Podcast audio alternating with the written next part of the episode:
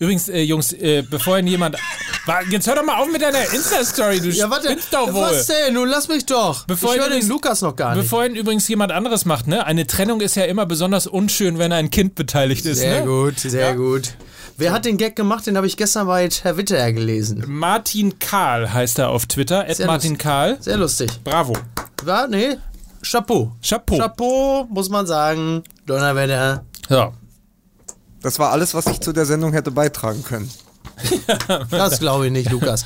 Da bin ich mir äh, sicher, dass du dir das ein oder andere bestimmt bei, äh, beiseite gelegt hast, äh, aufgeschrieben hast. Irgendwo wahrscheinlich auch in so, machst du auch so Setzkasten? Also wo du, wo du einfach so Wissen rausholst, so äh, vereinsweise Ja. aufgereiht und dann holst du dir, ah, So heute reden wir. Äh, Karteikarten. Ich habe Ja, tatsächlich Karteikarten. Karteikarten, äh, vor allen Dingen wie geil, dass du auch die alte Thomas Doll Karteikarte wieder rausholen konntest, Ja, ne? endlich. Die hattest du, Ja. so ich, ich habe ihn förmlich gesehen, wie er da so mit diesem, mit der Schütte eigentlich schon über Mülleimer war. In dem Moment lief der Doppelpass und die Meldung kam und du sahst, Lukas, wie er einfach ohne mit der Wimper zu zucken die Karten wieder eingeräumt hat. Nee, die ist tatsächlich bei mir schon in den Schredder gegangen und ich bin zurück in den Keller. Da habe ich so einen Sack Altpapier, also so diese, diese Papierfäden, und habe alles wieder zusammengeklebt. Ja, und hast, hast in, in, in dem. in mühsamer Klein, Kleinstarbeit. Der ist schon bei mir in den Schredder gegangen. Du klingst immer mehr wie Mohammed bin Salman. Aber das ist nur meine persönliche Meinung, ne? Ja. Und hast du aus dem Ordner auch Trainer geholt, oder? Nein, das ist, ja genau, auch Trainer. Es ist übrigens, äh, hat die Sportbild, auch Trainer? Hat die Sportbild vermeldet. Äh, Horst Held hat tatsächlich Martin Kind Anfang vergangener Woche eine Liste übergeben mit möglichen Trainern, auf der auch tatsächlich Magath und Matthäus standen. Siehst du mal. Ja, und Effenberg, ne? War doch auch irgendwie, also eigentlich war doch in Hannover, war doch das Letzte, was man hörte, war äh, das Tandem Magath und Effenberg, wobei man da gar nicht genau weiß, wer sollte dann jetzt Trainer und wer sollte Sportdirektor sein oder umgekehrt. Ne? Damit wir uns mal einen richtigen Fußballexperten leisten können, Ja. machen wir jetzt Kaching Kaching, ein bisschen Werbung, denn äh, wir sagen Hello again. Hello again. Äh, Riedli ist zurück. So. Unsere, unsere Freunde von Riedli sind zurück unter riedli.com. Äh, ihr wisst das, es ist eine App, es ist, äh, jeder kennt Spotify heutzutage, Ja. weiß, für einen Abopreis von 9,99 Euro gibt es einfach irgendwie alles an Musik, was Rang und Namen hat. Ja. So auch bei Riedli, nur dass es Gibt's da da auch nicht, Musik? wollte ich gerade sagen, dass es da nicht Musik gibt, sondern Magazine. Ah. Aber Und es zwar- gibt auch Magazine, in denen Musik drin ist, wie nämlich zum Beispiel das Rolling Stone. Nicht schlecht, Herr Kollege. Gut antizipiert.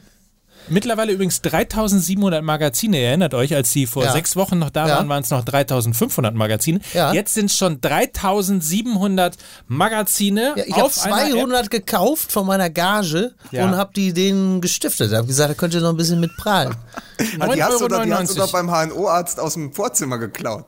Selbstverständlich. Ja, ich wollte den, ich wollte meine eigene Kolumne im Stern lesen und bin deswegen zum Arzt gegangen. Und da habe ich gedacht, ah, komm, packst du die noch mit ein. Ja, ja. Ach, des, ja deshalb, ich wollte nochmal checken, was ich da geschrieben habe. Deshalb ist die Auflage unter 500.000 gerutscht. jetzt reicht es. Weil selbst die Journalisten und die, die im Stern stehen, das Ding nicht mehr kaufen. Ja, Zurück zu Riedli. Das Ja. ist nämlich ein Produkt, was äh, nicht gekauft werden muss, sondern was abonniert werden kann. Ja. Das heißt 9,99 Euro im Monat und dann hat man tatsächlich fünf Profile inklusive, also kann das in der ganzen Familie nutzen, auf dem Smartphone lesen, auf dem Tablet, äh, Tablet dem PC. Man kann die Magazine äh, zum Download äh, runterladen, um sie auch offline zu lesen und das Ganze ist auch noch monatlich kündbar. Und äh, wir haben wie immer natürlich ein Top-Angebot. jetzt hör aber auf. Und da, jetzt wird es ein bisschen kompliziert, meine Damen so. und Herren. Spitzen Sie bitte kurz Ihren äh, Bleistift. und legen Sie, legen Sie, ne, wurde früher immer Ja, so gesagt, legen Sie bitte Papier und Bleistift Ja. bereit. Jetzt äh, wird es ein bisschen komplizierter. de.reatli, also Riedli, Ja. com slash mml. Da gibt es nämlich äh, für alle neuen Abonnenten ein Top-Angebot für nur 0 Euro 99. Das ist ja günstig. 0,99 Euro. Ja. Also ich würde mal sagen 99 Cent. Runden was auf auf 99 Cent Oh. im Monat.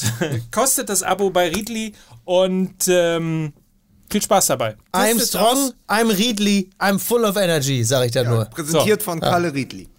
Ja. Und, und Er im, Riedli, und sie- wenn's, äh, ja, ja. und, und, und wenn es im, äh, im, im iPad äh, gelesen wird, ist er Riedli. oder? Aber kann ich, denn- richtig, kann ich denn, äh, sag ich jetzt mal, so ein Magazin, weil ich bei Riedli auf dem Tablet habe, kann ich da denn damit dann auch so eine Spinne in der Ecke plattkloppen? ja, auf jeden Fall. Alles klar. Das Auf ist für mich Fall. die Praktikabilität, die ge Das gegeben ist das sein muss. neue Motto von Hannover 96. Scherben bringen Glück. Also, ist doch, Ja. doch einfach. Es gibt aber Musik tatsächlich auch für euch beide Halt. Gehirn und Geist, ne? Ja. Ja, und äh, für alle Fußballfans jetzt auch in dieser Folge, in der Nummer 22? In der Nummer 22. Musik bitte, Freunde.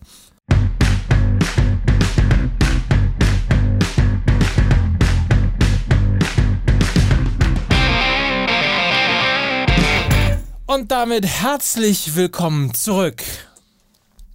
Zurück. Er ist zurück. Ja.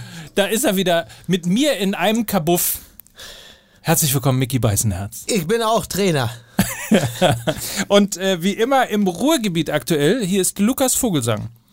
Ich grüße euch da im Dollhaus Hamburg. Jetzt, äh, das hat er, den hatte ich mir schon Ja, zurechtgelegt. dann den pass, pass auf, dann mach ihn noch mal, dann mach ihn später doch nochmal. Mach ihn später Ja, alles noch klar. mal, okay? Ja, unsere Fans haben sowieso die Aufmerksamkeitsspanne von so einem Guppi. Wenn ich den in einer Viertelstunde bringe, sagen die immer, der Beisenherz, wo nimmt der die her?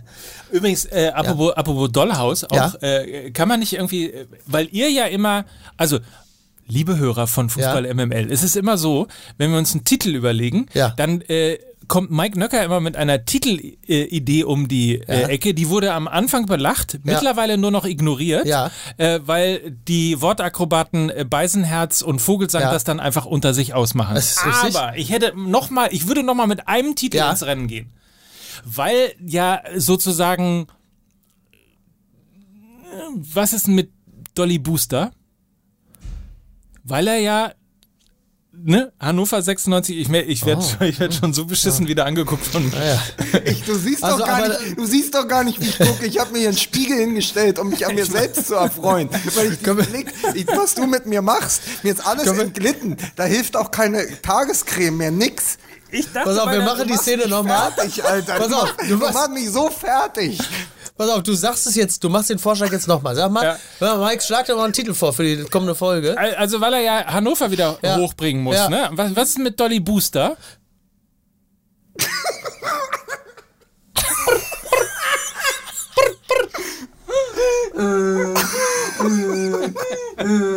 Ihr Schweine. Alter, ich kann, Nee, aber gut. ich kann nicht. Nee, aber gut. Gerade, ich habe gerade getestet, Ja. ob mein Brieföffner, der hier liegt, auf dem Schreibtisch scharf genug ist, um mich selbst zu erdolchen. Ich denke, das sollte sein. Also, meine Damen und Herren, wo er sich so gut selber eingeführt hat, hier an dieser Stelle auch nochmal Mike, the real Fips Asmussen, Nögger. Wie findet ihr eigentlich Dolly Booster? Ja, also du bist für mich ein heißer Kandidat für die RTL Witze Arena. Ich kann dir da gerne die äh, Kontaktdaten weiterleiten. Um Mike gleich mal den Stecker zu ziehen, es ist natürlich bei, nach allem, was in Augsburg passiert ist, wird diese Folge natürlich Motherfugger heißen. So. Kack Motherfucker. Pass mal auf, klein für euch. Also, äh, es gibt ja derzeit einige äh, Irrungen und Wirrungen um den äh, Karl-Valentin-Orden. Karl-Valentin-Orden, ganz wichtig mit V, der ja in diesem, in diesem Jahr an den Volksrock'n'Roller Andreas Gabalier äh, verliehen werden soll.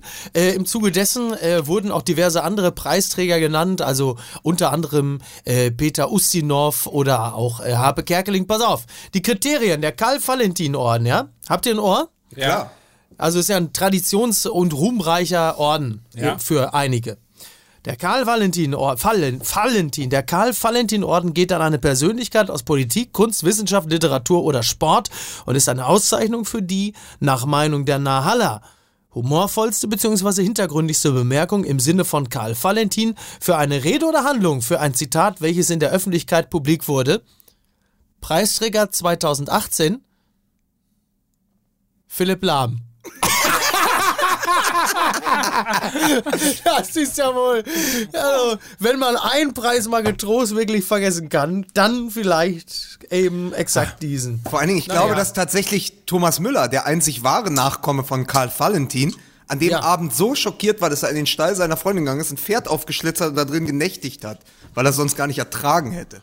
Wäre jetzt eine Art und Weise auf, auf Dinge zu reagieren, die mir anstößig sind, also die sicherlich in den Bereich Special Ey, Interest das ist, fallen. Das ist The Revenant. Bei mir schneit's hier, was soll's? Ich bin total durch. Hier Kamer wilde Kamerafahrten und so. Seit Mike diesen Dolly Booster Witz gemacht hat, ist hier eh alles. Es ist eh alles Wie findet egal. ihr das denn als Titel eigentlich? Ja, hervor hervorragend. Dolly so, Booster. top, top Pass auf, wir also nehmen, wir nehmen den, aber für die nächste Folge, out of context. Einfach nur, um die Ja, eins ja. reinzuwirken. Ja. Ihr seid super.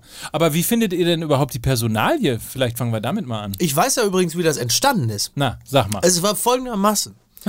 Da saßen äh, der Aufsichtsratsvorsitzende Gerd Schröder und Martin Kind und Horst Held zusammen. Und dann sagte Horst Held, sagte sowas wie, ach ja, jetzt, ach, das war ein Pech. Ähm, ich glaube, wir brauchen einen neuen Trainer. Und dann sagte nämlich Gerd Schröder, also Leute, ich sag's euch ganz ehrlich, ihr denkt über einen neuen Trainer nach? Das ist ja doll. Das ist ja doll. Und dann haben die aber alle, weil sie Angst hatten zu widersprechen, haben die gesagt, ja stimmt, dann ist das der Doll. Und dann haben die das sofort, haben sie dann angerufen und Doll hat dann gesagt, ich bin der Trainer. Und dann war das durch.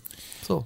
Der so geneig- war's. Der geneigte äh, MML-Hörer weiß möglicherweise auch aus der letzten Folge, äh, da haben wir ja äh, die Geschichte aufgemacht, dass er eigentlich äh, tatsächlich. Habe ich denselben Breit- Gag in der letzten Folge schon Nein, gemacht? nein, nein. Okay. Aber dass André Breitenreiter ja tatsächlich eigentlich schon nach dem letzten Spiel, also nach dem ersten Spiel äh, der Rückrunde hätte entlassen werden Ja. sollen.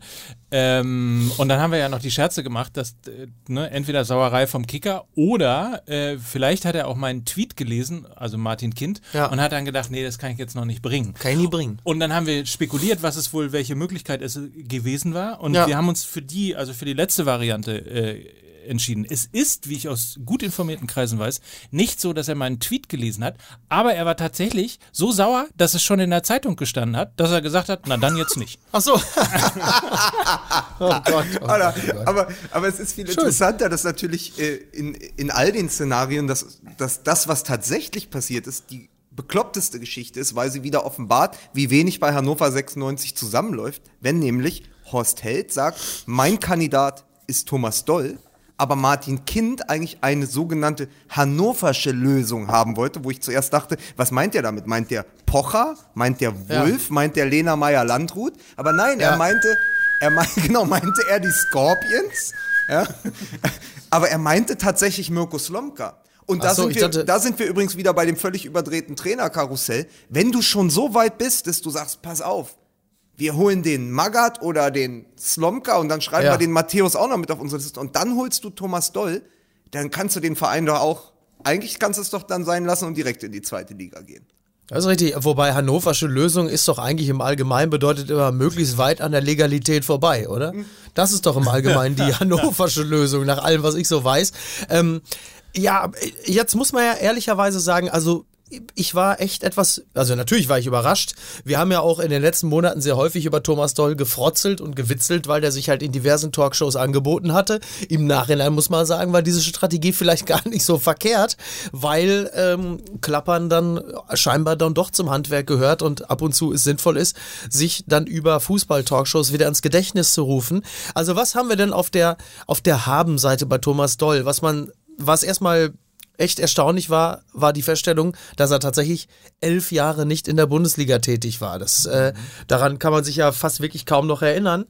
Ähm, und was aber auf der Habenseite ist, ist, dass er ja tatsächlich in, in Ungarn sehr erfolgreich gearbeitet hat. Er ist da dreimal Pokalsieger geworden, er ist einmal Meister geworden und er wurde rausgeworfen, das ist auch anderen schon passiert, zu dem Zeitpunkt, als er noch auf Platz 1 in der Liga stand. Also das heißt, er hat in einer schwächeren Liga als der Bundesliga gezeigt, dass er erfolgreich arbeiten Und, kann. und hat da ja auch gelernt in Ungarn, wie man Grenzen zieht, was ja nicht so schlecht ist, ne? So. wie man, Ja, wenn man auch mal mit einem mit einem Abschiedskandidaten arbeiten muss. Aber, Nein, aber, ist tatsächlich nicht- ist, das ja, also auf, es gibt ja jetzt faktisch bis auf den Umstand, dass er das aktuelle Tagesgeschehen äh, in der Bundesliga zumindest nicht als aktiver kennt, gibt es ja jetzt, wenn man mal aufgehört hat zu lachen, gar nicht so wahnsinnig viel, was gegen ihn spricht. Er ist ja nicht alt, er ist 52 Jahre alt, er hat Erfahrung und er ist ja, nach allem, was man sagen kann, zumindest ein, ein positiver Typ. was Aber man muss ja einen Schritt, entschuldige, äh, ja, Lukas, mach. man muss ja einen Schritt zurückgehen. Also unabhängig davon, dass in Hannover gerade ähm, sämtliche 50 plus 1 Sympathisanten eigentlich jubeln sollten, weil natürlich in Hannover gerade das sta stattfindet, äh, was die beste Werbung dafür ist, dass 50 plus 1 auf jeden Fall in der Bundesliga behalten bleiben sollte.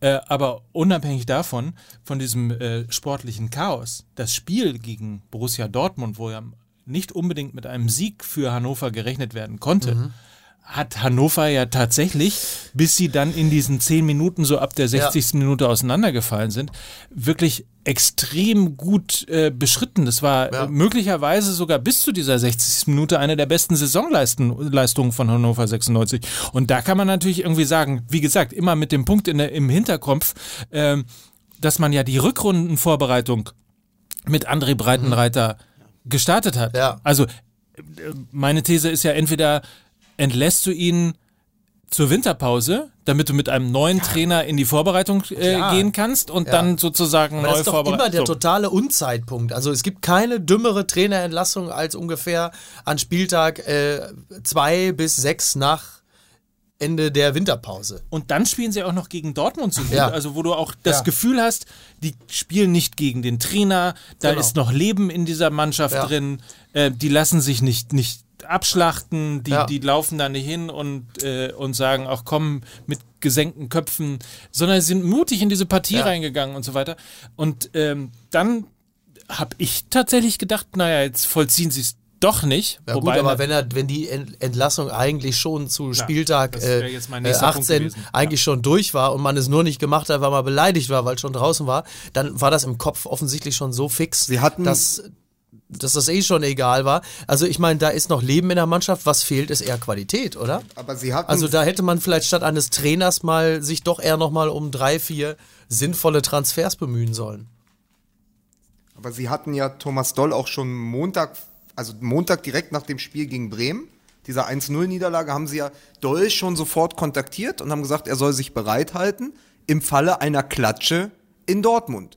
Und wenn man jetzt das Spiel außer Acht lässt und nur aufs Ergebnis schaut, haben sie ja bekommen, was sie wollten. Nämlich eine Klatsche in Dortmund. Wo Breitenreiter ja, ja in der, äh, schon in der Vorbereitung auf das Spiel gesagt hat, es ist ein bisschen unfair, wenn man zu diesem äh, bisher herausragend aufspielenden Tabellenführer fährt und daran dann gemessen wird. Ja, und nicht noch, stimmt ja auch. Also entweder du fliegst nach Bremen raus oder dann sagt man eben, pass auf, Galgen frisst nach dem Spiel ähm, äh, gegen Dortmund, was jetzt, glaube ich, ja. Leipzig ist, ne?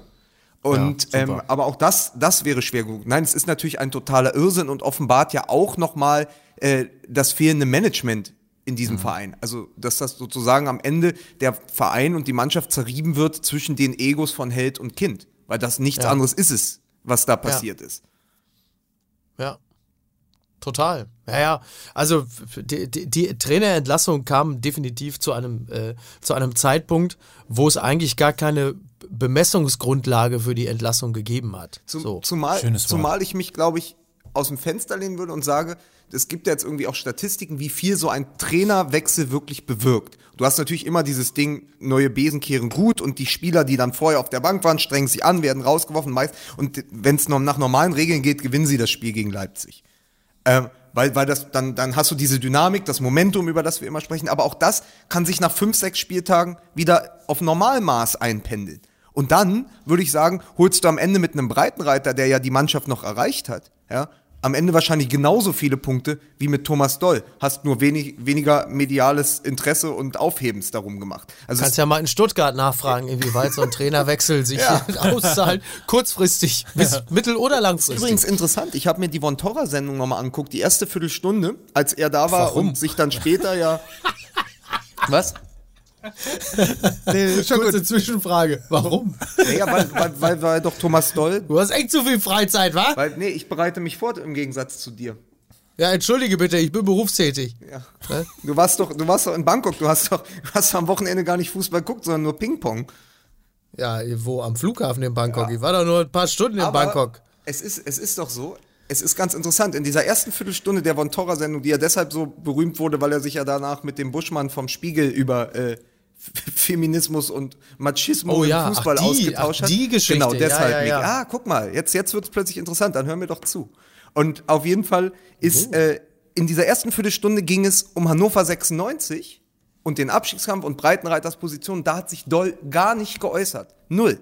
Hat sich dann Mhm. erst zum VfB Stuttgart äh, und, und hatte sehr viel Mitgefühl äh, für Weinziel. Also es war nochmal interessant, weil ich wollte gucken, was hat er damals an der Stelle gesagt über Hannover 96. Aber er hat, Gott sei Dank, auch für ihn ganz gut, sich da total rausgehalten und hat dann nur später über Schalke und Stuttgart noch, äh, was den Abstiegskampf mitging. Also ich glaube, dass das bei Thomas Doll jetzt auch niemand ist, der sich da so reindrängt, sondern der er noch Mitgefühl hat für die Kollegen und dann ja auch tatsächlich, was ich ganz schön fand, was aber wiederum natürlich auch eine Karikatur ist, sagte, er wünscht sich mehr Respekt für den Trainerposten. Das sagte er zum Antritt, wo man sagt, da ist hinten der Breitenreiter, dem wirklich überall mitgespielt wurde, gerade aus der Hintertür raus und vorne sitzt der Neu und sagt, ja, wir brauchen mehr Respekt für die, für die Trainer. Ne? Ja, und wenn ich das höre, dann lache ich mir doch einen Arsch ab.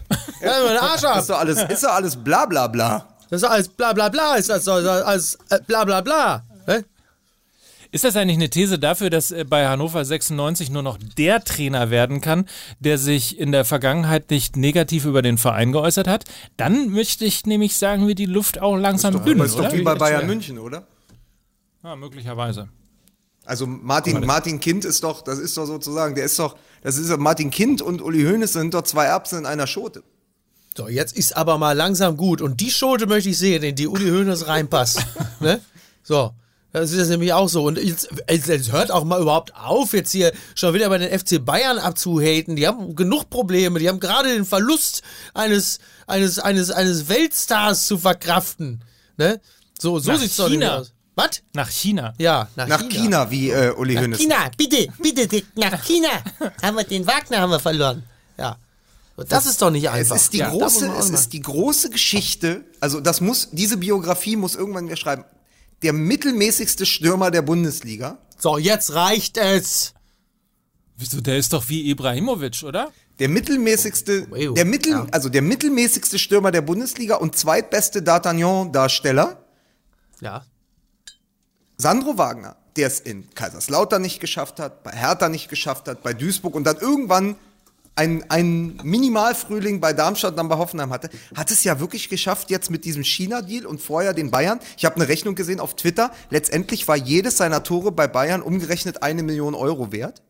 Ja. Äh, der hat es ja wirklich geschafft, richtig abzusahnen. Also hat er doch letztendlich seinem unglaublich tollen Interview, was er ja irgendwann im Frühjahr 2016 gegeben hatte, wo er meinte, Profis verdienen angemessen oder teilweise eher zu wenig, ja tatsächlich Taten folgen lassen. Weil ich, Ja. also bei Sandro Wagner kann man sagen, der hat auf jeden Fall Übergebühr verdient. Sandro Wagner ist der weiße Anelka, allerdings ohne dessen Talent. Ne? Oder Titel. Ja. Aber es ist, es ist schon irre, oder? Also wenn der, äh, es sind doch kolportierte 15 Millionen Jahresgehalt, oder? Ja, ja, ja, aber du kannst halt, ja, kannst du mal sehen, wie man sich so im Weltfußball derzeit auch so ein bisschen hochtauschen kann, ne? Also, wenn denn die Voraussetzungen stimmen. Also ein bisschen, bisschen ansatzweise ähnlich gelaufen ist es ja damals auch für den bedauernswerten André Schürle, der ja teilweise auch nichts dafür konnte, dass er plötzlich so wahnsinnig viel Geld, ja nicht wert war, aber so viel Geld für ihn gezahlt wurde. Ich meine, Sandro Wagner kommt das jetzt sehr zu Passe. Im Falle von André Schürle war das ja eher ein, ein, ein Hemmnis, dass man da äh, plötzlich mit 30 oder 35 Millionen in den Stiefeln auf dem Platz stand. Im Falle von Sandro Wagner ist das natürlich eine sehr glückliche Fügung, dass du halt einfach alleine durch den Umstand, dass du nochmal Bayern-Stürmer gewesen bist, plötzlich halt einfach einen extremen Boost an Marktwert bekommen hast. Im Übrigen, ähm, weil du gerade André Schürle gesagt hast und weil man ja Tolles ihn hin und wieder genau Ja. auch ähm, sieht, wie er sehr schöne Tore Ja. in der Premier League schießt, sei nur mal kurz erwähnt. André Schürle unter Lucien Favre mit dem wiedererstarkten Mario Götze Ja. und einem herausragenden äh, Marco Reus. Ja. Hätte ich möglicherweise ganz gerne gesehen, aber das nur mal am Rande. Übrigens, äh, an dieser Stelle sei noch mal kurz erwähnt, äh, ähm, Mario Götze äh, unlängst vom, äh, vom, vom Peter Kraus des Rap Farid Bang noch geschmäht, der irgendwie äh, Mario Götze als die Gurke bezeichnete im Cheeseburger oder so, nach dem Motto irgendwie, ist halt da, aber keiner will ihn, also irgendwie so, man nimmt so hin oder so. In, Man muss jetzt natürlich fairerweise sagen, Farid Bang ist quasi die Kartoffel im Hotdog. Äh, jeder fragt sich, wie sie da hingekommen ist und, und einfach keiner will sie, will sie haben. Ne? Kartoffel im Hotdog ist Ja. ein schönes Bild. ja, weil man sagt so, also so ist quasi, ist im Rap das, was die Kartoffel im Hotdog. Alle fragen sich, wie sie da hingekommen ist und keiner will sie anpacken. Ne? Mann, Mann, Mann, Mann, Mann. Aber dann hat er irgendwie gewettet und hat gewonnen oder irgendwie sowas, ne? Hat er auf ein Tor gewettet oder wo? Oder Ja, Farid ich, Bang Ja, ich habe nur gesehen, dass er mit einer Götze-Wette Geld gewonnen hat und ihn deshalb jetzt zum Hamburgeressen einlädt. Gottes Willen, ey. Also da ist ja, ist ja Mario Götze Verlierer einer Wette, an der er nie teilgenommen hat. Wie unfair eigentlich, Er, er oder? lebt auf einem ganz anderen Planeten. Ja, weil wir jung und hip sind. Ja, ich, mer- ich Lukas. merke das schon. Ich kann da nicht fresh. mithalten. Ich habe mir ja vorhin Wir schon, ich habe mir schon vorhin Ja. aus dem Off deinen 5-Minuten-Monolog aus dem Dschungel anhören müssen. Ja. Äh, zwischen Lela Lowfire und Selbstaufgabe auf Instagram. Aber ich, du, mach, mach das ruhig. Ich höre euch gerne Oh. Ach, kommst zu. du jetzt, kommt wieder der feine Herr, der äh, ja nur Arte guckt oder so? Wolltest du mir damit, kommt jetzt gleich der Satz, ich hab, schau ja keinen Fern oder was kommt jetzt? Ich schaue ja kein Fernsehen. Das sagen übrigens Sechsjährige, die morgens erwischt wurden auf der Couch von ihren Eltern. Ich schaue gar keinen Mein Fernsehen. Freund, du der, du, der du im Ruhrgebiet unterwegs bist, mit so Sätzen wie, was ist das denn? Und ich gucke ja gar keinen Fern, möchte ich mal sehen, wie du dich an eine Trinkhalle stellst, wie du da fünf Minuten überleben willst. Ich bin gestern, ich Verstehst bin gestern übrigens, jetzt, jetzt Ja. bin ich richtig angekommen. Das erzähle ich jetzt kurz. Ich bin, jetzt bin ich Um richtig angekommen. Ich bin gestern zum kleinen Ruhrderby gegangen. Ja. VfL, VfL Bochum gegen MSV Duisburg, der achte gegen den 16. in der zweiten Liga. Äh, Geiles Spiel eigentlich, ne? War auch ein ganz, ganz tolles Spiel. Äh, äh, Simon Zoller traf bei seinem Debüt, äh, der ja gerade vom 1. FC Köln geholt wurde. Sidney Sam Ja. spielte sehr gut. Äh, es machte auch wirklich Spaß. Das Stadion ist nach wie vor eins der schönsten, finde ich, in Deutschland. Dieses kleine, Welches, kompakte Ruhrstadion? genau. 33.000. Und da waren 18.000 gestern da, aber der, der, es war wirklich eine super Stimmung. Und es waren mehr, da war mehr Prominenz auf der Haupttribüne um, um mich rum, als ich jemals in einem anderen Stadion gesehen habe. Hinter mir saß der infamose Michael Mayer. Äh, Dortmunder Fans erinnern sich, der ja dann noch beim ersten FC Köln war und immer noch das gleiche grimmige Gesicht äh, trägt. Ja, Und dann blieb neben mir bis so fünf Minuten nach, äh, so zwei Minuten nach Anpfiff blieb der Platz leer und plötzlich standen alle auf und Michael Skibbe kam in die Reihe, Oh. in die Reihe geschlendert, setzte sich neben mir hin mit einer bunten Tüte aus Fröschen Ja. und weißen Mäusen. Und Darf ich kurz einhaken? Ja. Die hat er übrigens, die hat er übrigens wieder mitgebracht, weil er beim, äh, beim Antrittsgespräch bei Hannover 96 hatte Martin Kind äh, gesagt, ich bin Diabetes Typ 2. Dankeschön für dieses nette Geschenk. Gehen Sie sofort wieder. ja, und dann hat er die zerknirscht wieder eingepackt und ist gegangen. Und, haben- deshalb ist Skibbe nicht und ich, Trainer. nach und, und ich fragte ihn dann irgendwann, sagen wir mal, Sie, Sie waren da auch mal Trainer bei Hertha BSC. Ich weiß gar nicht mehr wann. Ich habe alles vor Rehagel verdrängt. Sagt er, ja, ich war genau vor Rehagel. Genau. ja, ja. Großartig. Und dann, unter, dann unterhielten wir uns über das Spiel und es machte großen Spaß, weil er ist ja, er ist ja doch ein großer Fachmann, auch wenn er natürlich in der Bundesliga eher negativ äh, Fußstapfen hinterlassen hat bei den Vereinen, wo er Ja, ist war. Und natürlich immer Ja. zum falschen Zeitpunkt in den Verein war. Also er hat dann auch gesagt, also Frankfurt heute wäre ein anderes Frankfurt als das, was Skibbe trainiert hat. Hertha heute ist eine andere Hertha als die, wo Skibbe ist, nach sechs Wochen wieder aufgeben musste. Und es Ja, war ja. ganz interessant und wir plauderten so und dann sagt, und er ist ja äh, geborener Gelsenkirchner und war äh, immer noch sehr verbunden auch mit Dortmund und kennt sich gut aus. Und dann sagte ich, ja, ich bin hier gerade im Ruhrgebiet, äh, könnten wir nicht mal eine Geschichte zusammen machen, Sie und ich in eine Schalke-Kneipe und reden über das Ruhrgebiet. Nee, sagt er, äh, nur Fußball, taktische Fragen. Dann stand er auf, sagt, ich muss jetzt gehen und verschwand fünf Minuten vor Abpfiff. Das war, Was? das war das Ende der Okay. Unterhaltung mit Michael Skibbe. Hast du ihm die Hand noch- aufs Knie gelegt Sagte oder was? Skibbet nicht. Oh Gott. Ja, aber es war wirklich, also ich kann jedem nur, äh, ich kann jedem nur empfehlen, geht zum VfL Bochum. Das ist, das ist wirklich äh, ein schönes Stadionerlebnis. Tja, aber was, wie hast du ihn denn so verprellt? Was hast Ich du weiß nicht, ich wollte halt also, mit ihm über das Ruhrgebiet sprechen und er wollte halt nur über den Fußball reden. Und ich glaube Ja. aber, dass er extrem unter Druck stand, weil er sich natürlich auch gedacht hat, und das war meine Theorie die ganze Zeit, wenn der Doll wieder Trainer sein kann, Ja. was ist dann eigentlich mit mir? So, Oder ja. vielleicht ist er auch einfach nur auch einer dieser Trottel, die in der 83. Minute aufstehen und gehen, weil sie nicht im Stau stehen wollen. Das kann natürlich auch ja, sein. ich glaube tatsächlich, das war's. Ja. Oder, Wobei- er, wo- wobei, oder, er wollte, ich- oder er wollte der Situation aus dem Weg gehen, dass er am Ende im Fahrstuhl mit Michael Mayer Ja, das kann natürlich stehen sein. Michael. Mayer übrigens, Michael Mayer ist ja nur wirklich einer der langweiligsten Menschen, die jemals auf diesem Erdenrund sich bewegt haben. Und ich habe irgendwann mal den Riesenfehler gemacht. Aus Langeweile habe ich den WDR 2 Montalk, das Interview mit Michael Mayer, eine Stunde gehört oder zwei. Und dann gab es die Situation, dass, also Michael Mayer, ne, wir alle wissen noch, Michael Mayer, sehr, sehr langweilig, sehr, sehr langweilig. Und dann gab es in dem Interview gab's die Situation, ja, Michael, sagt der Moderator, Michael Mayer, Sie haben sich ja damals im frühen Teenageralter, so, so 12, 13, haben Sie sich ja mit Ihren Eltern überworfen, weil Sie damals gegen den Willen ihrer Eltern, und dann dachte ich, boah, jetzt bin ich mal gespannt, auf die Klosterschule wollten. Da habe ich, da hab ich ausgemacht. Da habe ich gedacht, so, jetzt rein. Was war die Überschrift? Mönch Meier? Ey, scheiße, nee. Übrigens, apropos, da habe ich ausgemacht. Ja? Jens Lehmann ist Co-Trainer in Augsburg. Ah, hey, danke, Mike. Hat er den Helikopter noch?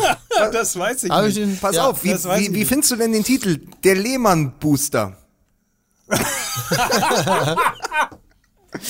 Das Interessante ist ja, aber, aber um auch das mal irgendwie so ein bisschen, ähm, ich habe mich über diese ähm, Hinteregger-Geschichte mit jemandem unterhalten, äh, der sagte irgendwie, ja, aber wenn ein Spieler sowas sagt in einem Ja. Interview, also er hat ja, Ja. sinngemäß Ja, ja, gesagt, ich kann über Baum äh, nichts äh, Schlechtes sagen, aber auch nichts Gutes. Oder Nein, er hat gesagt, ich kann über. Nee, ich kann nichts Positives genau, ich sag, sagen. Ich kann nichts Positives sagen, ich sag aber auch nichts Negatives. Genau so rum. Ja. So. Und Das war schon deutlich. Daraufhin war die These, naja, dann ist ja sozusagen das Tischtuch äh, mit der Mannschaft so sehr zerschnitten, Ja. dass du den Trainer nur entlassen kannst, weil Ja. das macht normalerweise kein Ja. Spieler.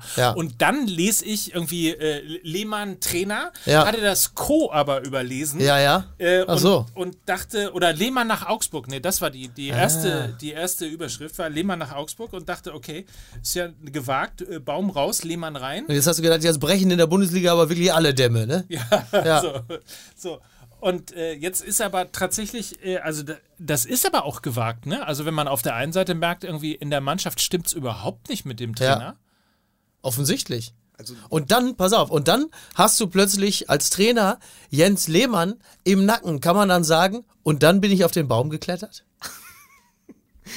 Die- Ja, du hörst kein Radio 1, du kennst die Werbung nicht. Ne? Entsch Ja. Wusstet ihr übrigens, dass nochmal zum Nachgang zu, ich bin, dann bin ich auf den Baum geklettert. Dirk Rossmann ist ja Gesellschafter bei Hannover 96. Das wundert mich nicht im geringsten. Also der ist sozusagen der, der, der, der engste, einer der engsten Busefreunde von Martin Kind. Das erklärt doch, das erklärt doch ganz Ja, klar. viel. Ja. So, Ja. aber um, Ja. um nochmal was zu sagen, wenn die, ähm, der Kollege Henning Feind von der Sportbild schrieb, dass im Editorial der aktuellen Sportbild, das ist das spannendste Co-Trainer-Projekt in der Geschichte der Bundesliga. Noch mehr als Sammer unter Lattek oder Klaus Fischer auf Schalke, weil Lehmann ja, gesagt hatte, das Zitat kennt ihr ja Klaus alle. Fischer auf Schalke? Wie Klaus Schrieb Fischer er, auf das Schalke? schrieb er, ich, ich lese es vor.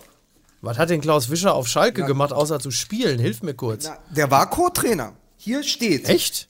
Noch nie war ein zweiter Mann so interessant wie jetzt beim FC Augsburg. Nicht Sammer unter Udo Lattek, nicht Klaus Fischer auf Schalke, nicht Freddy Jungberg in Wolfsburg. Freddy Jungberg, mein Dinge, Gott, du, ja. Dinge sind passiert äh, in den letzten Jahren. Ich habe nicht alles mitbekommen, aber man kann sagen, Himmel. ihr kennt ja das Zitat, das wurde ja auch auf Twitter äh, mehrfach wieder hervorgeholt und auch natürlich in der Sportbild. Ich kann mir nicht vorstellen, sinngemäß Co-Trainer unter einem Trainer mit einem kleinen Namen zu sein. Okay. So, da, wo, wo, wo Olli Wurm natürlich äh, spitzfindig bemerkt, na, wie viel größer kann der Name noch sein als Baum? So. Äh, Oh. Was ich äh, dann auch wieder ganz witzig fand. Aber es ist natürlich dieses, wie soll ich sozusagen, äh, wie soll ich ertragen, wer unter mir Chef ist? So. Ja. Und das ist natürlich äh, ein Wabonspiel. Jemand mit dem Geltungsbedürfnis und natürlich der medialen Präsenz und die- dieser, dieser Vita auch zu installieren. Meine Frage ist natürlich Ja. nur, ist Jens Lehmann jetzt eigentlich die Nummer zwei in Augsburg oder doch nur die 1b? Ja, Jens Lehmann, ich kann es wirklich, ich kann es wirklich schlecht beurteilen, weil ich ihn nicht persönlich kenne. Ich kenne nur äh, Sportkommentatoren, die sagen, also man kann sich mit Jens Lehmann wirklich sehr, sehr gut unterhalten, so ungefähr 30 Sekunden lang. So. Also Es, es ist, offensichtlich. aber es ist doch, ich finde das interessant, weil es ist ja, er hat ja eine ganz klare Aufgabe. Also es war, ich glaube, es stand entweder zur Diskussion, Baum zu entlassen oder ihm sozusagen einen Türsteher an die Seite zu geben. Ein Kettenhund, der sowohl auf ihn aufpasst, als auch, weil natürlich die absolute Souveränität und Mannschaftsführung in den letzten 17, 18 Spieltagen völlig zerstört wurde. Also wir reden über eine Mannschaft, wir haben ja letzte Woche noch aus dem Bauch heraus über Augsburg gesprochen, wo wir gesagt haben, was passiert da eigentlich? Die haben sich mir nichts, dir nichts, wo sie sonst nach Europa geklettert sind, sind sie jetzt in Abstiegsangst. Warum eigentlich? Und dann äh, bist du natürlich in der Woche drauf gekommen, na gut, wenn eigentlich dein mit neben Finn Bogersen wichtigster Stürmer Kai Uwe aus äh, Brasilien Ja. nicht zurückkommt, dann zurückkommt und in einer Augsburger äh, Diskothek von Leserreportern dabei gefilmt wird, wie er Party macht, obwohl er eigentlich verschollen ist und auf keine einzige SMS seiner Mannschaftskollegen geantwortet hat. Das ist dann Nummer eins. Wir reden immer noch über ein Wein, ehemaliges Weinziel Augsburg. Das war eine Ja. paramilitärisch organisierte Truppe da auf dem Feld. Die sind einfach marschiert. Und jetzt ist, Ja. ist plötzlich das totale Chaos, die brechen auseinander. Kajubi macht, was er will. Hinteregger stellt sich gegen den Trainer öffentlich. Gut, Kajubi wird freigestellt, darf sich in Brasilien einen neuen Club suchen, das wollte er eh. Hinteregger wird Ja. suspendiert mit der Ansage von Reuter, naja, wenn er sich überlegt, noch, äh, er hat in der Mannschaft nichts zu suchen, aber wenn er sich überlegt, dass er mit Baum doch weiterarbeiten will und arbeiten will und sich wieder eingliedert, würden wir ihm eventuell nochmal eine Chance geben. Das heißt, da, es ist Chaos im Club und dann wird ein, eine Person wie Lehmann, der ja wirklich einfach auch eine hohe Berühmtheit hat, wird dazugeholt. Entweder wäre Baum ge- gegangen worden oder jetzt bleibt er halt mit Lehmann, der nach innen, der soll erste Aufgabe die Defensive stabilisieren wieder, die haben schon 33 Gegentore und zum zweiten halt vor allen Dingen Disziplin in die Mannschaft bringen. Aber ich finde, wenn du als Aufpasser, wenn du als Trainer einen Aufpasser wie Jens Lehmann bekommst, der sich mal auch als Spieler irgendwie auf dem Platz entledigt hat, ja, also erleichtert Ich wollte gerade sagen, für Disziplin steht er ja, Ja, noch auch nicht gerade. Dann, ne? Nur weil er hinter die Bande gepinkelt hat, jetzt stellt euch den nicht wirklich. Also, Ja, aber du weißt, ach, egal. Ah, Nein, aber es ist, was denn? Nein, es ist, aber es ist doch so, du weißt doch als Trainer spätestens dann, dass es nicht mehr lange geht, wenn du als Aufpasser Jens Lehmann bekommst. Also, was ist das auch, klar. was ist das auch für eine, für eine Degradierung letztendlich? Also, ich glaube nicht, dass Baum jetzt in der Mannschaft ein höheres Ansehen gewinnt, wenn neben ihm dann plötzlich äh, Jens Lehmann steht, vor allen Dingen, weil beide auch noch aussehen wie Paul Simon und Chevy Chase in You Can Call Me L. Ja, schön. Ähm, ja, wobei, vielleicht, vielleicht war ja die Strategie dahinter, dass man sagt, pass auf, Lehmann zieht so viel Aufmerksamkeit auf sich, man kann dann im Schatten ähm, vielleicht erstmal so ein paar Spieltage in Ruhe arbeiten. Keine Ahnung, aber äh, ein Autoritätsgewinn ist es für den Trainer mit Sicherheit Aber, nicht. aber, Nein. Miki, von welchem Baum weißt du, der besser im Schatten gedeiht? Und da, das ist insofern ein ganz guter Punkt, weil das wollte ich nämlich noch dazu sagen. Eigentlich finde ich nämlich ähm, tatsächlich jetzt mal aus der Sicht von Jens Lehmann ähm, das relativ smart, was er da macht. Wenn ich mich recht entsinne, hat er, glaube ich, lange Zeit auch bei Arsenal hospitiert. Ähm, ist jetzt Co-Trainer geworden, ist also nicht dem Fehler unterlegen, den äh, andere große Ex-Spieler ähm, die heute immer noch mal hin und wieder äh, als Trainer gehandelt werden, aber nie wieder Trainer werden, ähm, gemacht haben, Ja. sondern dass er erst tatsächlich anfängt und sukzessive seine äh, Karriere als Trainer, offensichtlich möchte er das werden, au aufbaut. Das finde ich zumindest, finde ich zumindest löblich. Ja, Also, ja. Ja, so kann man es machen. Aber wie gesagt, äh, Lehmann genießt halt wirklich sehr viel, sehr viel Aufmerksamkeit, dass äh, selbst eine, ein Co-Trainerposten alles überstrahlt. Ne? Wir erinnern uns, wer war denn nochmal? Wer, wer, Andi Brehme war damals Co-Trainer von Trapattoni bei Stuttgart. Wir erinnern uns. Und wurde dann äh, Cheftrainer in Kaiserslautern und äh, glänzte auch noch durch die eine spektakuläre Szene, als er, äh, als er nach dem Spiel eine, eine Andi ja, eine Analyse sagte, ja, es, es, äh, ähm, ja, war nicht schlecht von uns. Auch in der zweiten Halbzeit hat sich auch hier der, äh, der Dings hat sich auch gesteigert hier, ähm, äh, der Dings. Das fand ich sehr gut. Das war so das Letzte, was mir von Andi Bremer noch im Kopf ist. Ist, ist von Andi Brehm ist der Satz überlie überliefert, ja gut, 1-1 hätte auch andersrum ausgehen können. Ne? ich glaube, das ja, so? das klingt sehr, ja. ja. Ist Lukas noch Ich da? überlege gerade, ne, ich, ich, ich, mir fällt bei Andi Brehme immer nur dieser sagenhafte Satz von Henning Susebach von der Zeit ein. Äh, Andi Brehme versucht seit 20 Jahren dieses 1 zu 0 aus Rom über die Zeit zu bringen. Ach so. Ja. Jetzt sind schon fast 30 Jahre. Das ist tatsächlich ist dieser Text auch schon sehr, sehr lang, sehr, sehr, sehr alt und es sind wirklich jetzt natürlich äh, Mauerfall und äh, Mauerfall 30 Jahre, äh, Weltmeistertitel 29 Jahre. Das ist Wahnsinn, oder? Wahnsinn, ne? Ist dir eigentlich mal aufgefallen, von den Weltmeistern 90 haben sich doch diverse als, als Trainer versucht. Wer ist denn, wer hat es denn tatsächlich geschafft? Also, wir hatten Trainer, äh, wir hatten Jürgen Augenthaler? Kohler. Äh, Augent Augenthaler ist eigentlich fast der erfolgreichste von denen, glaube ich, weil der wirklich Stationen hatte. Er hatte Wolfsburg, er hatte Leverkusen. Ähm, aber wir hatten Jürgen Kohler, der war, glaube ich, mal in Duisburg, Aber ne? Klaus Augenthaler hat ja eine Zweitkarriere, der spielt beim Bad Segeberg bei den Karl-May-Festspielen einen Tod im Pfahl. Achso, ich dachte, er spielt seit einiger Zeit unter dem Namen Tommy Lee Jones relativ erfolgreich in Hollywood. Ähm, wir hatten Jürgen Kohler, Duisburg, wir hatten Guido Buchwald, äh, Alemannia Aachen. Dann hatten wir äh, Pierre Lebarski, Co-Trainer in Wolfsburg, wenn ich mich Rudi nicht irre, Völler, von äh. Berti Vogts. Rudi Völler, richtig, Rudi Völler, Nationaltrainer, stimmt. Ähm, Klinsmann, äh, ja. Aber so, äh, so allzu viele sind es nicht, ne? Von dieser ganzen Riege. Naja, ich, ich, Icke Hessler äh, hat jetzt Ronny gerade. Stimmt. Hat ganz Ro- Ronny in, die achten- achte Liga geholt. Zu, In der zu achten Liga. Tatsächlich, großartige Geschichte. Ich weiß gar nicht, ob, ich- ob ich sie schon erzählt habe, aber die hießen ja Club Italia noch vor einem Jahr. Und da hat Ja. ein guter Freund von mir noch äh, rechter Verteidiger gespielt. Jetzt heißen sie, jetzt heißen sie tatsächlich Berlin United und die ganzen Spieler Hm. von vor einem Jahr gibt's nicht mehr. Dafür wurden jetzt alle, wurden diverse neue Spieler geholt. Unter anderem auch Ronny, den die, äh, viele ja noch kennen als den etwas zu dicken äh, Halbbruder äh, von Raphael bei Hertha BSC. Ja, ja. Ja. Aber ist das, ist das dann jetzt quasi so ein bisschen das TB Berlin der achten Liga oder was passiert da jetzt Ja, gerade? also, du- natürlich ohne die, ohne, ohne Uwe Rösler und ohne die Göttinger Gruppe. ja. Ah, Aber, aber es ist Super. natürlich, das ist ja auch die Geschichte, die Susebach damals geschrieben hat, ich glaube, das war 2010 oder so, dass die 90er-Generation weniger gut ausgebildet war und ein bisschen äh, leichter daherkam und deshalb von den 96ern, Bierhoff, Sammer, dann auch überflügelt wurde. Also es die 90er eher hemdsärmelige Handwerkerstypen waren, ja, die Ja. sich so nach oben gearbeitet hatten, die dann aber nicht für den modernen Fußball, der dann in den 2000ern begann, äh, nicht diese slicken Typen im Anzug waren, wie eben dann Bierhoff und so. Und dass die 96er letztendlich dem deutschen Fußball den Stempel aufgedrückt haben, während die 90er eine Zeit lang da waren und kollektiv dann verschwunden sind.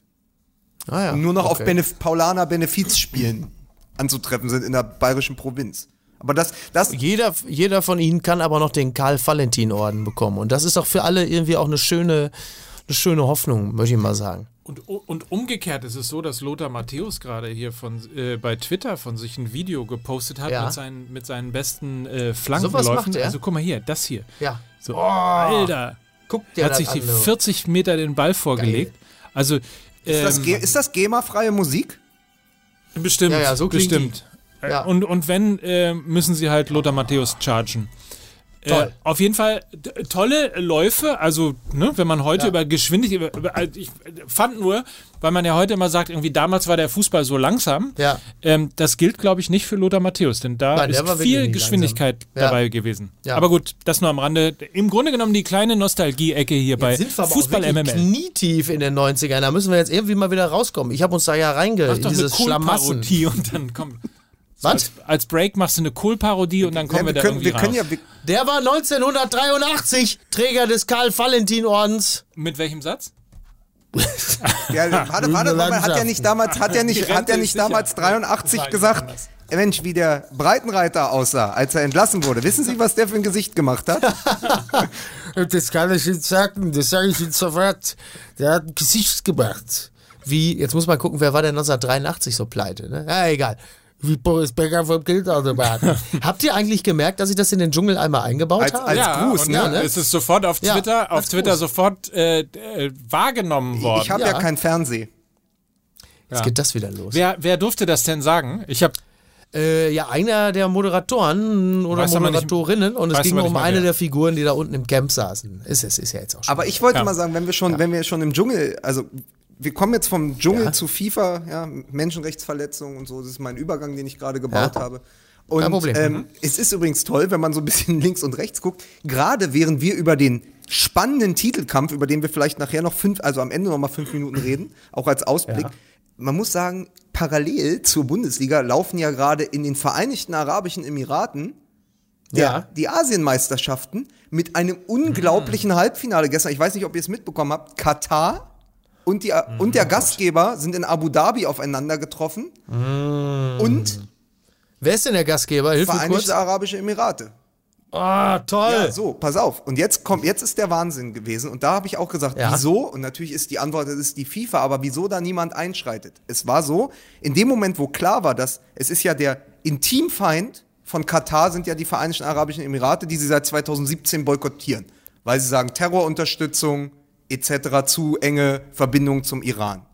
Haben, und dann Ah, ja. deswegen Katar, der große Feind, tankt sich aber mit der Mannschaft übrigens, die weit kommen soll bei der Weltmeisterschaft im eigenen Land, im Moment mit, glaube ich, 10 zu 0 Toren durch dieses Turnier. Das ist eine ganz junge Truppe, die sind alle an dieser S-Bayer Akademie, wo äh, da in, in Katar, wo die Bayern auch immer hinfliegen, äh, alle gezüchtet Ja. wurden. Und dann kommt es Ja. natürlich zu dem großen Showdown der Erzfeinde. Und vor dem Spiel haben die Gastgeber einfach alle frei verfügbaren Tickets aufgekauft und an Schulkinder und Beamte und sonstige Leute verteilt, damit kein einziger aus Katar anreisen konnte, was aber eh nicht gegangen wäre, da sie den Kataris die Einreise verweigert haben. Und wer sich im Stadion oder auf sozialen Netzwerken positiv oder jubelnd für Katar geäußert hätte, wurde mit 15 Jahren Knast bestraft. Na, siehst du, und das ist doch, und das, da muss man doch einfach sagen, das ist doch eine Welt, eine, eine freie Welt, äh, äh, wo man einfach nur sagen kann, toll. Ich habe eh gerade schon gedacht, wieso haben eigentlich jetzt die Vereinigten Arabischen Emirate was gegen Katar? Äh, was genau werfen sie ihnen zum, was werfen sie ihnen vor, was sie selber an hohen moralischen Maßstäben äh, erfüllen? Finde ich toll. Finde ich toll, wenn man da wirklich äh, da so von diesem hohen moralischen Ross herab sagen kann, also Katar, wie die teilweise mit den Menschen umgeht, da sind wir als Vereinigte Arabische Emirate, sagen wir, nein, nein, das machen wir nicht mit. Klasse. Aber es ist, aber es ist schon, es treibt das halt alles auf die Spitze, ne? Also, es, also Ja, allein ja, dieses. das auf jeden ich Fall. Hab, ich habe gestern und dann und dann hatte ich hatte bei Spiegel Online einen Artikel zugelesen und dann die Kommentare drunter. Man müsste die FIFA müsste sie sofort aus dem Verband werfen. Okay, es Ja, ist sicher. die FIFA. Und dann kommen wir da- kommen wir gleich zur nächsten News dieser Woche. Ihr müsst ihn googeln. Ihr müsst ihn googeln. Es will ein neuer Schweizer Nachfolger von Infantino als FIFA-Präsident werden. Googelt den unbedingt. Sepp Blatter. Nein, pass auf, der Typ, der Typ, es gibt zwei Fotos von ihm, die ich gestern online gesehen habe, und er sieht aus, jetzt halte ich fest, er sieht aus wie der alternde John Travolta. Und jetzt Oh. pass auf, weißt du, wie er heißt? Mit Nein. Ramon Vega. Nein, wirklich, der Bruder von Vincent Vega, Ramon Vega, pass auf, der gucke ich mir jetzt direkt Guck an. an. Ramon, Ah, ja, Ramon doch, Wegner, ja. Ramon Wegner, genau. Ramon Vega will FIFA-Präsident Ja. werden und sieht einfach eins zu aus, eins zu eins aus. Das ist ein, ich glaube, das ist die nächste Method-Acting-Rolle von John Travolta. Der war aber Schweizer Nationalspieler, sehe ich gerade. Ramon Vega. Ja. Ja. Ja, der kommt, also der hat zumindest mal gespielt. Das muss man ihm ja auch mal äh, zugute halten, ne? Aber ja, sieht geil aus. Ramon Vega. Hat, Ist Vincent Vega nicht äh, der, der äh, in Pulp Fic- Fiction diese Rolle gehabt hat? Nein, das war Robert De Niro in Zeit des Erwachens.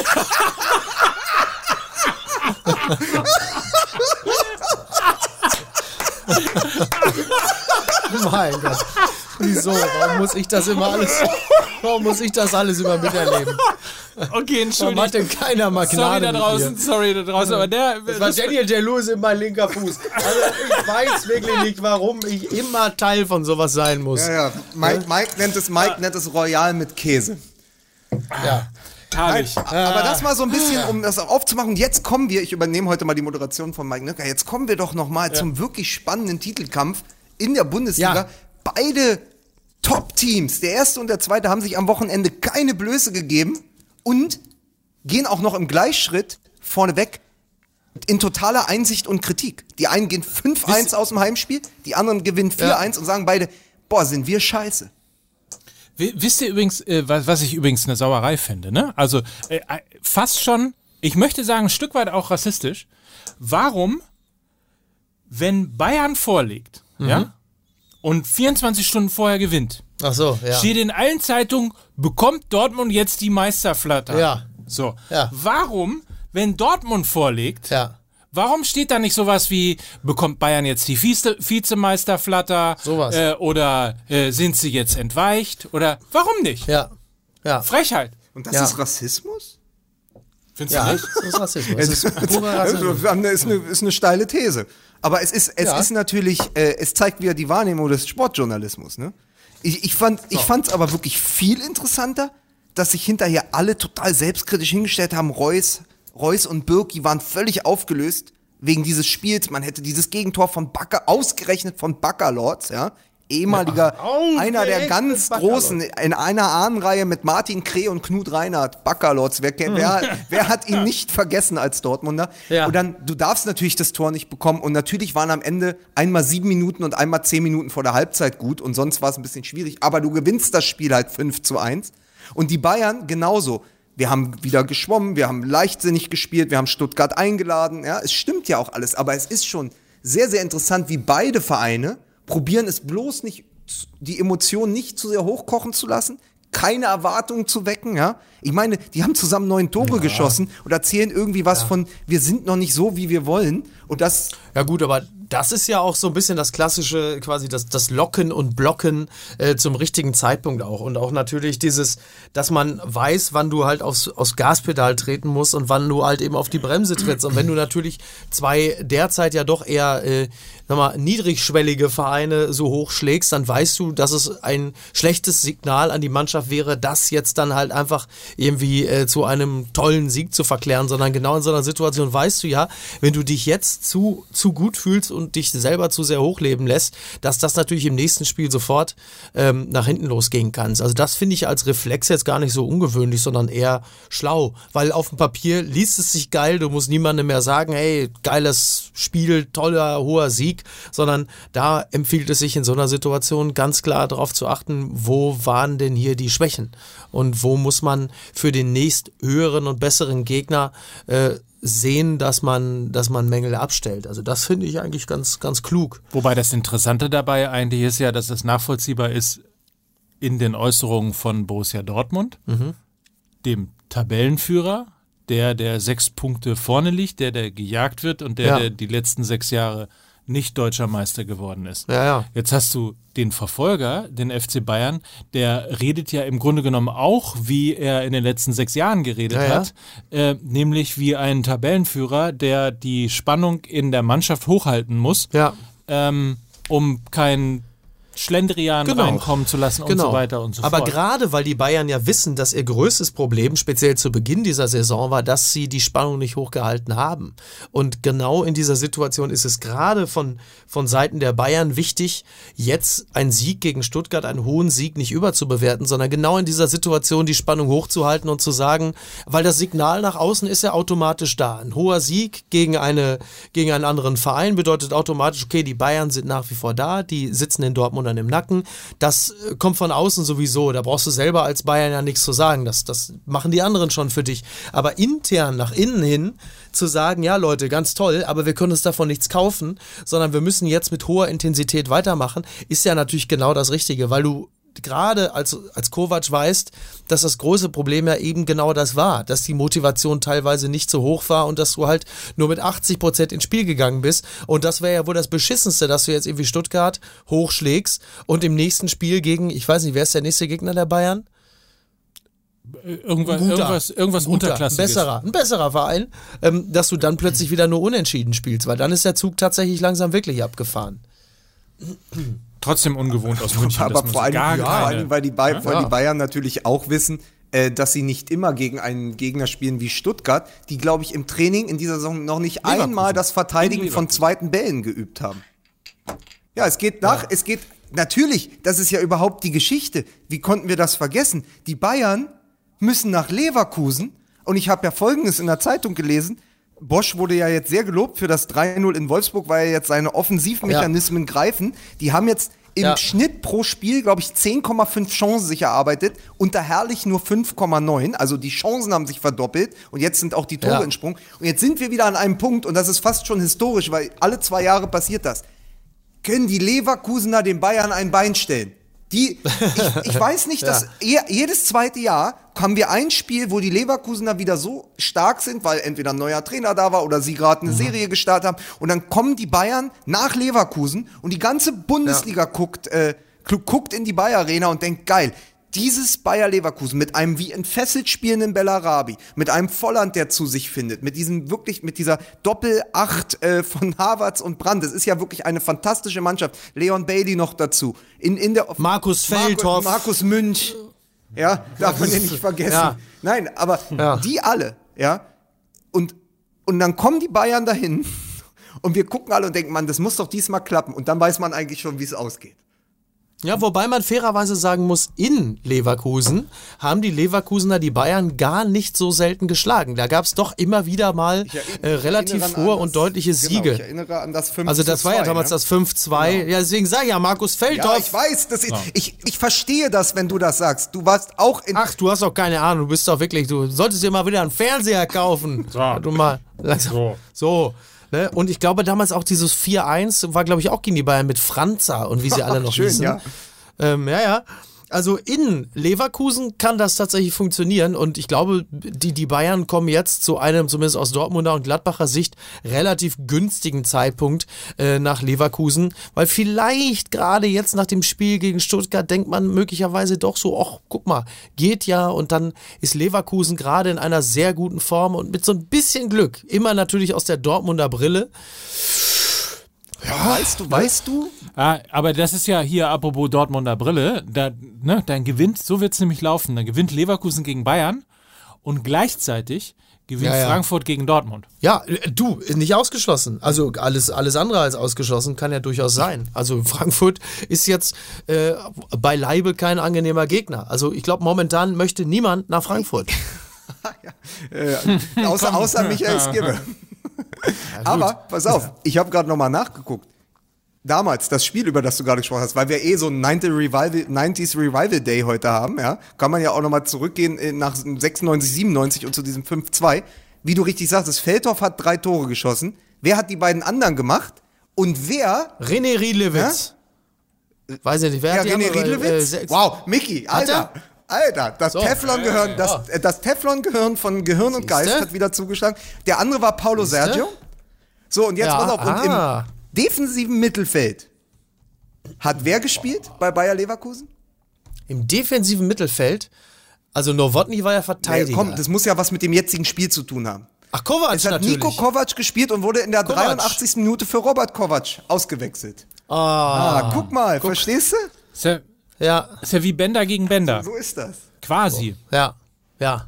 Ach, geil. Guck Ja. mal. Da haben wir, da haben wir es doch schon wieder. Aber wie, wie seht, nochmal zwei Sätze. Äh, wir als, äh, die ja ab und zu auch mal über Borussia Dortmund sprechen, wie seht ihr das jetzt nach diesen ersten zwei Spielen, äh, Bosch in Leverkusen? Naja, ich habe ja, wie du ja weißt, ja die Spiele nicht gesehen. Ja, ich kenne ja nur die Ergebnisse und ich lese natürlich ein bisschen was, was die Chancenauswertung angeht und so. Ähm, also ich glaube, dass das Spiel äh, gegen die Bayern wird für Leverkusen jetzt schon mal ein ziemlicher Fingerzeig sein, ob das äh, Bosch-System genauso anfällig ist wie damals zu Dortmunder Zeiten oder ob man es dann auch mal schafft, äh, die Defensive so zu stärken, dass halt eben nicht andauernd Spieler wie, was weiß ich, Goretzka und Co. entwischen. Also James müssen wir uns ja wahrscheinlich keine Sorgen machen, guter- er dass der irgendwelchen Er Leverkusenern guter- entwischt.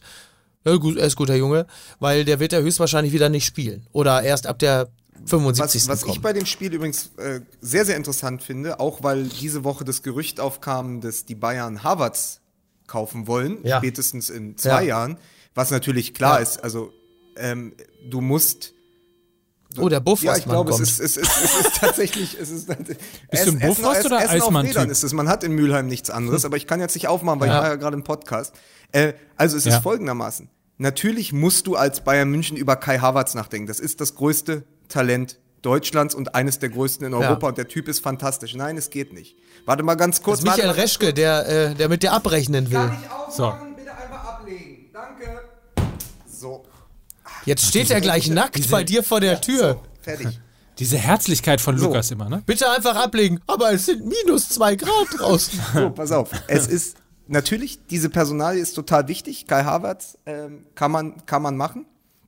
Aber ich finde es gerade nach den Eindrücken aus den jüngsten Spielen, wenn die sagen, es gibt jetzt zwei Möglichkeiten. Also, ich habe gedacht, weißt du, die haben gerade den Goretzka geholt und der etabliert sich auch Ja. eigentlich als Personalie für die 10. Wenn man davon ausgeht, dass Rames äh, die Bayern verlassen wird, dann hast du Müller noch als schleichenden Stürmer, der ja eben so auf den Halbpositionen Ja. spielt. Aber eigentlich kannst du mit Goretzka, der ja auch erst 23, 24 ist, ja erstmal in die Zukunft gehen. Wieso Ja. holst du dann noch einen? Also ist Ja. natürlich klar, aus Bayern München Sicht verstehst du es, aber würde Klar. man nicht erstmal sagen, Was, also wie seht ihr das? Würde man nicht erstmal sagen, ey, mit dem Goretzka haben wir eigentlich schon eins der größten deutschen Talente? Geben wir dem doch die Chance, auf der 10 zu reüssieren und gucken, was dann passiert ist? Weil, Na gut. oder wie? Aber du bist wahrscheinlich aus der, aus der Bayern-Sicht, hast du ja erstmal das Selbstverständnis, dass du natürlich alle relevanten Nationalspieler natürlich bei dir im Kader hast. Und zum anderen ist es wahrscheinlich auch eine finanzielle Geschichte, dass du sagst, okay, wir kaufen uns Harvards jetzt zu einem Zeitpunkt, wo er noch vergleichsweise 60 günstig ist. Millionen. Ich weiß nicht, wie lange. Ja. Ja, ja. Sag ich ja, vergleichsweise günstig ist. Und ähm, ja, ja, und äh, weil wenn der plötzlich in drei Jahren du den von Madrid kaufen musst oder von Chelsea, dann kostet er plötzlich 80 oder was weiß ich. Also sagen die sich doch, dann sichern wir uns den jetzt. Das ist, glaube ich, tatsächlich in erster Linie eine Frage des Selbstverständnisses und äh, der Marktlage. So, und dann, wie, wie das so häufig sagt man, na, und dann gucken wir mal, wo wir den einsetzen und wie viel Spielzeit er hat. So. Ich glaube, so simpel ist es. Also der totale Bedarf besteht Was ja ich- nicht. Aber vielleicht sind sie auch, vielleicht haben sie bei Goretzka auch das Gefühl, dass das, das, das wahrscheinlich vielleicht eher, dass man sagt, ah, Goretzka, gucken wir mal, vielleicht geben wir den auch in einem Jahr wieder ab, aber Havertz ist halt dann vielleicht der noch geilere Spieler. An, andere? Ist ja wohl offensichtlich. aber auch. andere Idee? Heißt es. Ich habe das unter der Woche, ich habe ja, wie gesagt, ich habe ja sehr viel Freizeit. Ich habe mir unter der Woche das nochmal überlegt. Wenn man jetzt mal auch guckt in der Nationalmannschaft, in der, in der Zukunft nach Toni Kroos und auch vielleicht nach Gündogan, der ja, weißt du, also wenn man einfach sagt, wer ist, wer ist in den nächsten Jahren das Mittelfeld? Dann komme ich eigentlich am Ende, wenn, wenn man sagt, wir spielen mit diesem Drei-Stürmer-System da weiter, mit Nabri, Sané und Werner, dann kannst du ja ein Dreier-Mittelfeld besetzen. Und ich finde es eigentlich, also es macht richtig Spaß, zumindest auf dem Papier, mit Kimmich auf der 6 und einer Doppelacht, Havertz und Goretzka davor. Und wenn das natürlich die Idee ist der Bayern, zu sagen, das ist vielleicht auch unser Mittelfeld der Zukunft, dann ja auch gar nicht so schlecht. Ja. Ja, ja. Super. Sehr gut. Weil ja morgen hier äh, Deadline Day Ja. ist, ne? Ja. Wie es ja neu, Ja. wie ja der, wie das äh, Schließen des Transferfensters ja neuerdings heißt. Ja. Äh, Deadline Day. Ähm, hier äh, Hudson, Hudson Hornet. Ach so. Ähm, Odoi? Wa- Glaubt ihr, der kommt noch? Also, Also- jetzt mal ganz allgemein. Also da kann ich nur, also was die Bayern angeht, mit Hudson und Doyle, da kann ich es eigentlich nur mit den Worten äh, von Lothar Matthäus sagen, also, äh, was, den, was den Transfer angeht von, den, äh, von, von äh, dem Spieler zum FC Bayern, kann ich Uli Hoeneß nur sagen, oh Doi, Doi, Doi. Verstehst du? Wusstet ihr, dass, ähm, das, ich eine Stunde dass lang Matthäus, das habe ich glaube ich auch schon mal, dass Matthäus mal in den, dass Matthäus, glaube ich, finanziell in den Kufur-Transfer verstrickt war? Damals, weil er, weil er zu Hönes gesagt hat, äh, den müssen wir unbedingt holen. Stimmt doch. Sonst hol ich den. Genau, Ne? Hat genau. Hol, gesagt, sonst hol du zahl den, ich sonst den. zahl ich den. Deswegen, Ja. vielleicht äh, na, Hudson Odoi. Nein, aber ich glaube tatsächlich, äh, Aber äh, die, die interessante Situation ist ja auch, und das muss man auch nochmal sagen, möglicherweise wurde der FC Bayern auch einfach nur ganz simpel benutzt. von Hudson Odoi, ne? Wie sie, Um, also, ja, um in der Tat. einfach Ich meine, der hat vorher nicht gespielt, hat vorher nicht gespielt, Ja. ähm, hat dann äh, plötzlich durch das Interesse vom FC Bayern ist er bei Chelsea in den Fuchs bekommen. Plötzlich hat der Trainer angefangen über ihn zu reden. Plötzlich spielt er, hat irgendwie liegen ja zumindest äh, 40 Millionen kolportierte Ablösesumme Ja. äh, auf dem äh, auf dem Tisch und es gibt nicht wenige Stimmen, die sagen, der Transfer kommt möglicherweise gar nicht zustande, sondern er wird am Ende in Chelsea verlängern und dann tatsächlich eine der prägenden Rollen Er hat, FC sich, Chelsea zu er hat sich vereinsintern hochgewagnert. Er hat sich vereinsintern hochgewagnert. Ja. Also ich, ich glaube, glaub, und am Ende ich, sitzt da am Tegernsee einer und sagt, ich hab mich, ich bitte, ich hab, ich komme mir so benutzt vor. Wirklich, wie einen alten Lappen hat er mich, äh, Also- ich komme mir so also benutzt Hudson, vor. Hudson Odoi hat mit Bayern das gemacht, was Bill Clinton mit Lewinsky gemacht hat. Chelsea eifersüchtig. Äh, Chelsea war die Tochter. Ich weiß.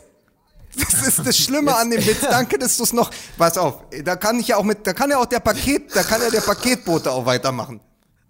Ja. Ja. Ich, ja. der steht ja jetzt bei minus ja, zwei Grad zusammen, bei ja, zusammen mit Jan. Böhmermann und die singen beide unten. Genau. Ja, das, Apropos, apropos devot. Ja, habe ich das? Nee, apropos benutzen. So. Was? Was? Ach komm, ich hatte schon wieder sexuelle Fantasien. Ist doch nicht zu fassen. Mann, so, Mann, Mann. So. das ist das. Mir das jetzt eh. schlimm. Ach, jetzt reicht's dir schon wieder. Wir haben übrigens Zusendung bekommen. Wir haben Zusendung auf dem Postweg, ja, in die, in die MML-Zentrale, haben Leute, Mhm. ja, haben Leute sich beschwert über dich. Aber die wollten natürlich, Ach, jetzt endlich die wollten auch- natürlich äh, unerkannt bleiben. Ich lese hier mal vor. Ja. Lukas V Ja. aus B sagt, dieser Beisenherz, ne? Und Ja. Mike N aus H sagt, ja, mit dem Ja. kann ich auch nichts mehr anfangen. Aber wir schützen unsere. Das ist ja mal eine fundierte Kritik. Da muss ich sagen, Donnerwetter. Also ist- selten habe ich äh, so eine Social Media. Das ist wie Social Media. Äh, Du musst es toll. dir, du musst es, Fundierte pass auf, du musst es Kritik. dir einfach nur als Minion-Meme vorstellen. ich sage Also- es à la Bonheur, wunderbar, das hat gesessen. Das ist eine Kritik, der werde ich mich annehmen. Wirklich. Also, muss ich sagen, doch, klasse. Vielleicht können wir an dieser Stelle nochmal erwähnen, dass wir am äh, 6. Februar Ja. uns in Berlin befinden werden. Ja. Berlin, Berlin. Wir fahren nach Berlin und werden im Facebook-Kanal von Volkswagen, Partner Ja. des Fußballs, Ja. dann äh, mindestens 60 Minuten lang über Fußball reden. Uns wird man dann auch sehen können. Ja. Es ist eine peakfeine Location, äh, nämlich äh, unter den Linden in der Repräsentanz von äh, Volkswagen. ja, Geil, sag ich nur. das ist geil. WeSpace heißt das Jetzt, Ding. jetzt ist, jetzt Und äh, wir machen zwar, also diesmal machen wir noch ohne Publikum, aber wir könnten ja mal, also vielleicht derjenige, der sich in unserem Twitter-Kanal oder unserem Facebook-Kanal oder unserem Instagram-Kanal äh, zu erkennen gibt und sagt, äh, ach Mensch, wollen wir nicht mal zwei Leute einfach einladen? So einfach mir nichts, dir nichts, die dürfen nichts zugucken, aber wir testen das schon mal so ein bisschen, wie das ist mit Publikum, toll. Oder? Ja, finde ich gut. Und wir müssen übrigens äh, den Hinteregger von Augsburg, wenn der jetzt arbeitslos ist, den könnten wir eigentlich als Maskottchen verpflichten, weil ich habe jetzt rausgefunden, steht auch in der Sportbild, wie sein Spitzname ist, mannschaftsintern. Hinti. Eggi. Hinti. Was, wie? Ja, Hinti? Und dann machen wir doch Werbung. Hinti. Mit Hinti Ja. für Riedli. So. Tja, mehr kann man vom Leben nicht verlangen. Ihr, ihr wisst, Pass was auf, ihr, ihr macht, wir machen folgendermaßen. Ihr zeigt uns, dass ihr den Facebook-Kanal von Volkswagen Partner des Fußballs abonniert habt, dass ihr also ready seid Ja. für die Sendung, Ja. 20 Uhr, nächsten Mittwoch, 6. Februar. Ja. Macht einen Screenshot davon und äh, bewerbt euch auf all unseren Social-Media-Kanälen und dann äh, wird es einen Anwalt geben, der dann die Rechtmäßigkeit des Ziehungsgerätes Ingo feststellt. Lenzen. Ingo Lenzen, sehr gute Idee. Und wir machen das hier äh, wie Sandra Bullock Ja. ähm, mit zugebundenen Augen. Achso, Aber heißt das, heißt das dann? Lenzen und Partner des Fußballs? Lenzen und Partner des Fußballs. Sehr schön. So. Sehr gut. Und dann gucken wir mal, vielleicht gibt es auch ein Butterbrot. Und dann Toll. könnt ihr schon mal gucken. Und wir testen mal, wie das ist mit, mit Publikum, aber also mit zweien. Ja, das ist gut. Und, und Oder? vor allen Dingen Ja, immer, ich merke, du ihr- ihr flippst richtig auch- aus ihr mit wir sind so ein bisschen wie die letzten Auftritte des Wendler, so vor zwei Ihr, ihr Leuten. müsst aber auch. ich Ihr. Ja, wir fangen un- aber Micky Beisenherz, es wird ja so sein, ist ja Berlinale, du wirst dir deine Gags von Anke Ja. Engelke schreiben lassen, oder? Richtig, wir machen es mal umgekehrt. Ja, Ich, ja ich Idee. drauf. So, Ja. also. Dann äh, hören wir uns nochmal nächste Woche, irgendwie Montag oder sowas, und Ja. sehen uns dann am Mittwoch. Große Vorfreude. Oder? Ja. Tipptopp. Ja. Tschüss. Tschüss. Bis dann. Tschüss.